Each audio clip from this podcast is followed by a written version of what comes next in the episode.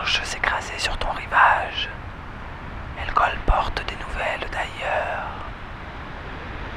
Ausculte les profondeurs occultes des déferlantes qui écument, qui roulent et s'éclatent sur le sable.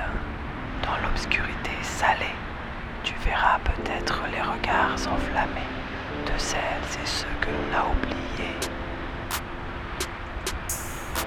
Laisse-les venir à toi.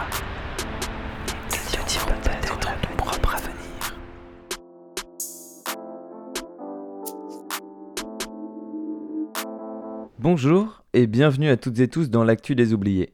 Troisième épisode consacré à la France.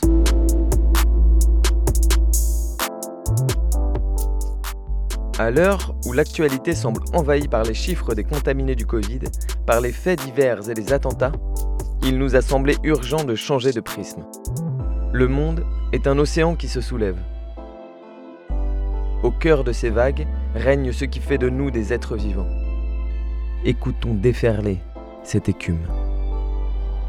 L'actu des oubliés, c'est l'histoire au quotidien des millions d'anonymes qui sont acteurs et actrices des luttes populaires à travers le monde.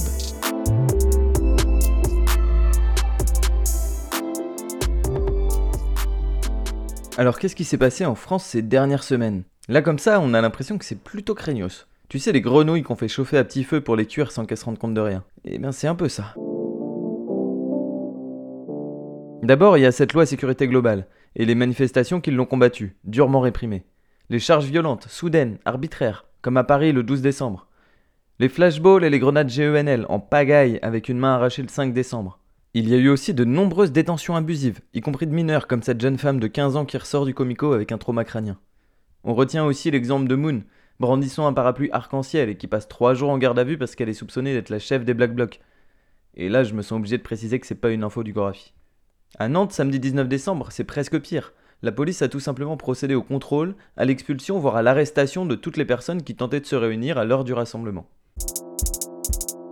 Et au milieu de tout ça, le discours médiatique est hyper bien ficelé. On parle de maintien de l'ordre du futur en faisant intervenir tour à tour la préfecture, les syndicats policiers et le gouvernement.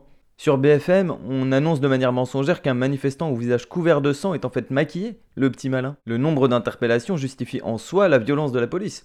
S'il y a eu autant de personnes arrêtées, c'est bien qu'il y avait un paquet de méchants dans la manif, non? Des ultra-violents, comme dit le ministère de l'Intérieur. Sauf que, pas vraiment. Le 12 décembre à Paris, sur près de 150 interpellations, 19 personnes seulement sont poursuivies. Et pour l'instant, 5 ont été condamnées.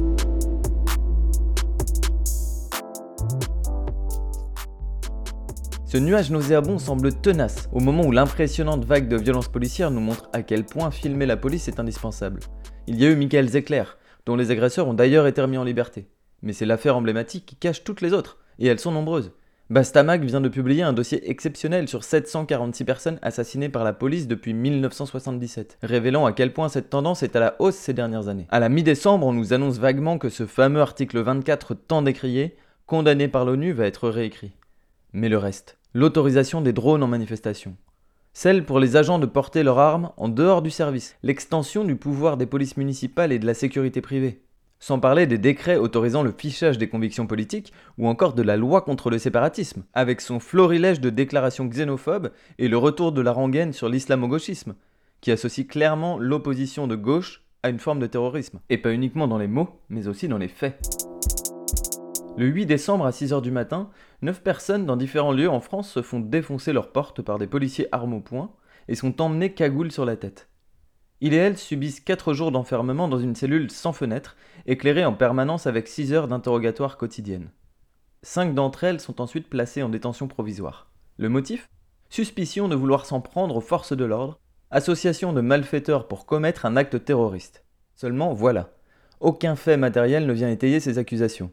Les médias l'avouent eux-mêmes, aucun projet précis de passage à l'acte n'a été identifié à ce stade. Alors c'est quoi au juste cette affaire? Une campagne de com visant à faire entrer les opposants au régime dans la nébuleuse de l'ennemi intérieur? Un besoin de légitimer la violence systémique de la police?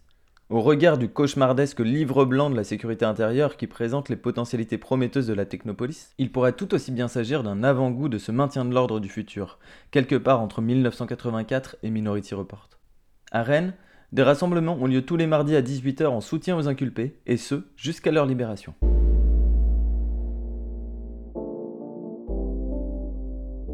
Et malgré ça, malgré tout ça, ça se bouge de partout. On va pas revenir sur les très belles marches depuis quelques samedis contre la loi de sécurité globale. Elles ont fait du bien, comme ces nombreuses mobilisations de salariés, notamment des caissiers et caissières à Ikea ou à Auchan, qui réclament la reconnaissance de leur direction.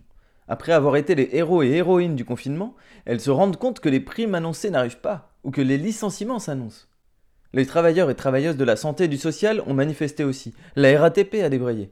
Mais nous n'aurons pas le temps de tout évoquer, tant les luttes sont nombreuses. Le 18 décembre, il y avait également l'acte 4 des sans-papiers. Des milliers de personnes se sont réunies pour réclamer la régularisation des personnes sans papiers, la fermeture des centres de rétention et l'accès au logement pour toutes et tous. Les migrants et migrantes sont en première ligne de la crise sanitaire. Pour toutes ces personnes qui vivent d'emplois précaires et non déclarés, pas de chômage partiel. Pas de récupération sur les RTT. Quand elles peuvent encore travailler, c'est souvent car il s'agit d'emplois essentiels. Nettoyer les hôpitaux par exemple, via des entreprises de sous-traitance où le code du travail n'est pas respecté. L'effort national, c'est nous, proclamait une banderole à Paris. Et malgré tout, une bonne partie des personnes sans papier sont à la rue, oubliées du gouvernement et des aides sociales.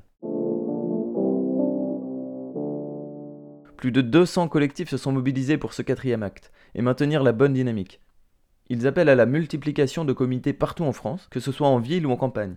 Les coups de main peuvent prendre des formes multiples. Ravitaillement, action, logement, visite ou simple coup de fil au centre de rétention sont les bienvenus. Consultez par exemple le site gisti.org pour trouver une carte des comités en France.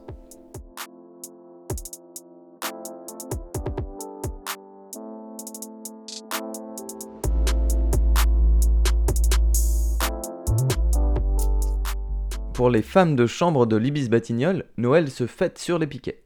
Après 17 mois de grève, elles organisaient un réveillon des solidarités devant le Novotel des Halles. Le 16 décembre dernier, elles ont saisi les prud'hommes pour de nombreux motifs. Entre autres, les cadences infernales, le travail à temps plein payé à temps partiel et la discrimination raciale. Ce procès sera en réalité celui de la sous-traitance en hôtellerie, et c'est ce qui donne un aspect historique à la mobilisation de toutes ces femmes. Les sociétés de sous-traitance en milieu hôtelier ne sont pas soumises aux mêmes conventions collectives. Ainsi, leurs salariés ne bénéficient pas des acquis sociaux et des accords d'entreprise des personnes qui travaillent pourtant dans les mêmes bâtiments.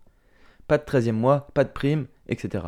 Et bien entendu, lorsqu'il existe 3 ou 4 employeurs différents dans le même hôtel, que la masse salariale est fractionnée, il est beaucoup plus compliqué de s'organiser, de se syndiquer et de mener des mobilisations communes. Enfin, les sous-traitants emploient en majorité des femmes issues de l'immigration en situation de précarité. Rachel Keke affirmait ainsi lors du procès Ils profitent qu'on n'ait pas la peau blanche pour faire ce qu'ils veulent de nous.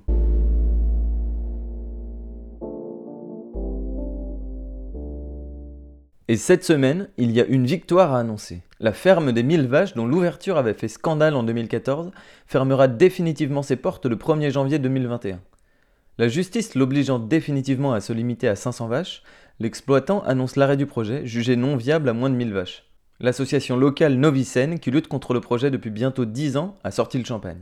Elle souhaite que cette victoire donne du courage à toutes les luttes en cours pour une véritable transition agricole, pour un élevage respectueux des animaux, de l'environnement des éleveurs et des consommateurs. Et puisqu'on est dans le thème, parlons des luttes pour la terre. Nous sommes la Loire qui se défend. C'est par ces mots que les zadistes du carnet résument leur occupation. Depuis le 31 août, des militants et des militantes occupent une bande de terre de presque 400 hectares, voisine de l'estuaire de la Loire.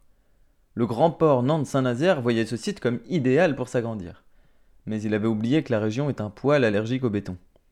Outre la proximité avec Notre-Dame-des-Landes, le site a déjà connu une lutte victorieuse contre l'implantation d'une centrale nucléaire. Le carnet, ce sont 51 hectares de zones humides sur les 110 concernés par le projet. 116 espèces protégées et l'un des derniers corridors de migration libre de pollution sonore et lumineuse sur l'estuaire de la Loire. Début novembre, le Conseil scientifique a émis un avis défavorable sur le plan de gestion des espaces naturels. Le lendemain, le grand port de Saint-Nazaire a annoncé le report du projet d'un an. Un répit, mais pas une victoire pour les zadistes qui entendent aussi qu'une étude de la zone peut être un prétexte pour une expulsion. La ZAD continue donc de se développer à travers ateliers, pratiques autogestionnaires et anti-autoritaires, et chantiers de construction de cabanes. La dernière en date, une tour champignon. On leur envoie beaucoup de chaleur pour passer l'hiver paisiblement.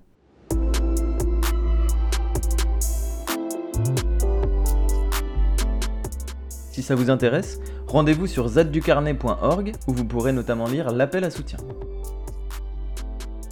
Pour des infos alternatives en France, il existe par exemple Bastamag, CQFD ou bien sûr Mediapart, et toute une série de sites locaux d'information qui sont en partie référencés sur nantes.indiemedia.org. L'actu des oubliés. Histoire quotidienne des luttes populaires. Chronique réalisée par Melaine Fanouillère. Musique Pierre Furet. Tous les épisodes de L'Actu des Oubliés sont écoutables et téléchargeables sur l'audioblog Arte, L'Actu des Oubliés.